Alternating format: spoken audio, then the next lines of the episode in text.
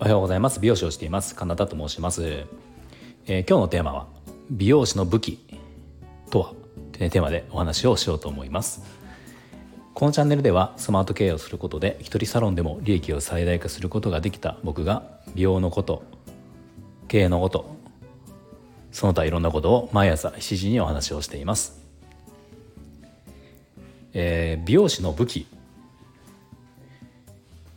美容師をやっていると、えっとね、美容師のこの圧倒的な武器っていうのは実は一つあるんですよね。これ何だと思いますか？これは実はあの立ちっぱなしに強くなるってことなんですよ。なんかあの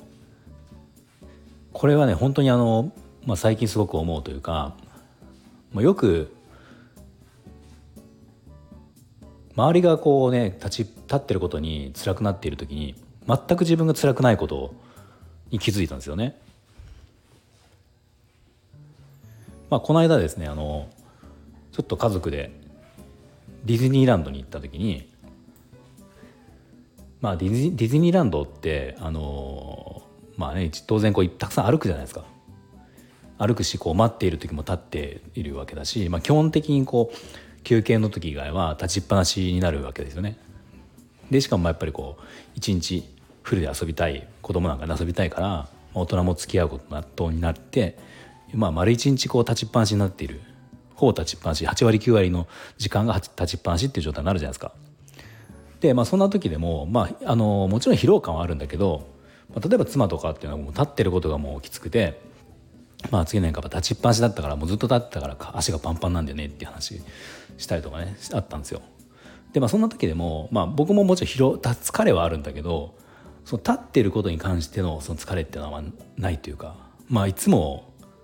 基本的に、まあ、美容師だけじゃなくて立ち仕事の方はねみんなそうなんだけどあの対してそんな立ってたことに対しては、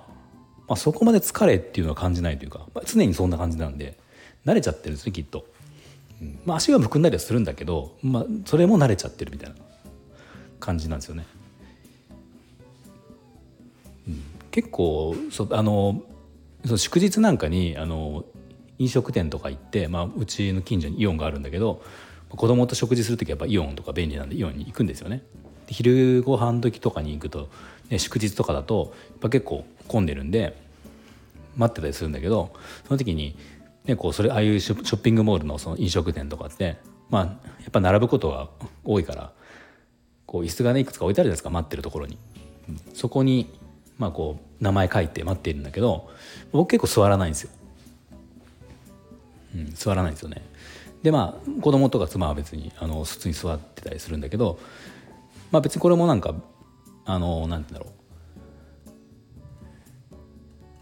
まあ譲ってるわけでもなく気にならないんですよね座立ってることが。立ってる方が楽というかあの、まあ、いろんな意味で楽、うん、この人がまたこう移動したら、ね、ずずれてとかも面倒だし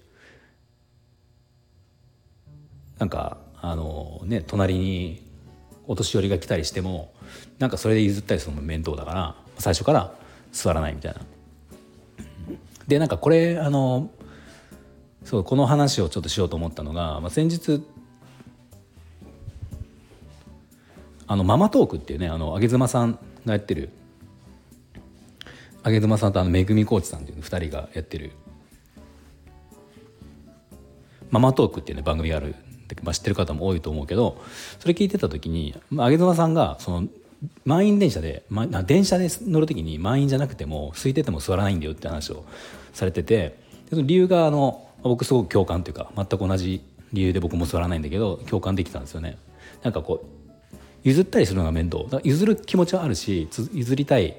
だけどその時のこうやり取りあのもう声かけかけるのもなんかこう面倒というかねなんかあの声かける、まあ、タイミングとか、まあ、勇気いるじゃないですか。それも、まあ、ちょっといろいろ思っちゃうからあの、まあ、だったら最初から座らない方が楽だよっていう話をしてて僕もそれ全く一緒なんですよね。うん、でなんかそれに加えて僕思うのがあの、まあ、この話したらあれだけどね、妊婦さんでその妊婦さんはあの妊婦さんのこうなんかあるじゃないですか。バッジみたいな札みたいなやつ、うん、ああいうのつけててくれたら分かるんだけどつけてない人もいるしその妊婦さんなのかただ単に太っている方なのかっていうのが分からないんですよ正直。そう。分からないから太っている方ただ妊婦じゃなくて太っている方に譲るのも失礼な話じゃないですか。ね、だからそれもそういうのもややこしいしあとはあのお年寄りに席を譲るっていうのもあるけどもうここも微妙なラインで自分らからしたらお年寄りと思っていてもあの向こうからするとねまだ譲られるそんな年じゃないとかっていう人もいるじゃないですかなんか頑固なじいさんとかいますよねなんかだからそういう人もいたりするから、まあ、そこでなんかどうこう思って考えてすることが面倒だから、まあ、だったら僕は最初から座らないっていうのが、まあ、これ僕も本当に秋妻さんと一緒ですごい思うんですよねそれ。うん、あの電車だけじゃなくてやっぱその僕さっき言った飲食店で待ってる時とか、まあ、とにかくなんか座ること時。で僕全部やっぱ全部そういう感じで思いますねなんか。うん。まあ、そうそう。でそれだから僕今日のそのあのテーマっていうのは僕は美容師の武器っていうのは立ちっぱなしがえー、何とも思わないっていう。立ちっぱなしに強いってことなんだけど、まあ、これは本当になんか全くそれが何て言うんだろう。そんなに自分らあのそこに対して、あのそんなに普通よりも強いって思ったこと考えたことなかったけど、まあ、なんかそういういろんな場面に遭遇した時にあ立ってることってそういえば気になってないなっていうのはね、あのところどころで思うんですよね。で思い返してみると僕もその今でも忘れないけど初めて美容室で働いた日っていまだに忘れないんですよ。あの美容学校卒業して就職をしてもうあの社会人初日ですよね。だから美容室で就職をしてその初日の仕事って今でも忘れなくて、まあ、何をしたかってことは全然覚えてないんだけどただですね覚えてるのが2つ覚えてるんです僕。2つのこと覚えていてあのやっぱり足がパンパンですごく疲れた。っていうことと,、えーと美容室の匂いが服に染みついてたことっていう。この2つはもうずっともう、今20年20 20年どころじゃないですよね。20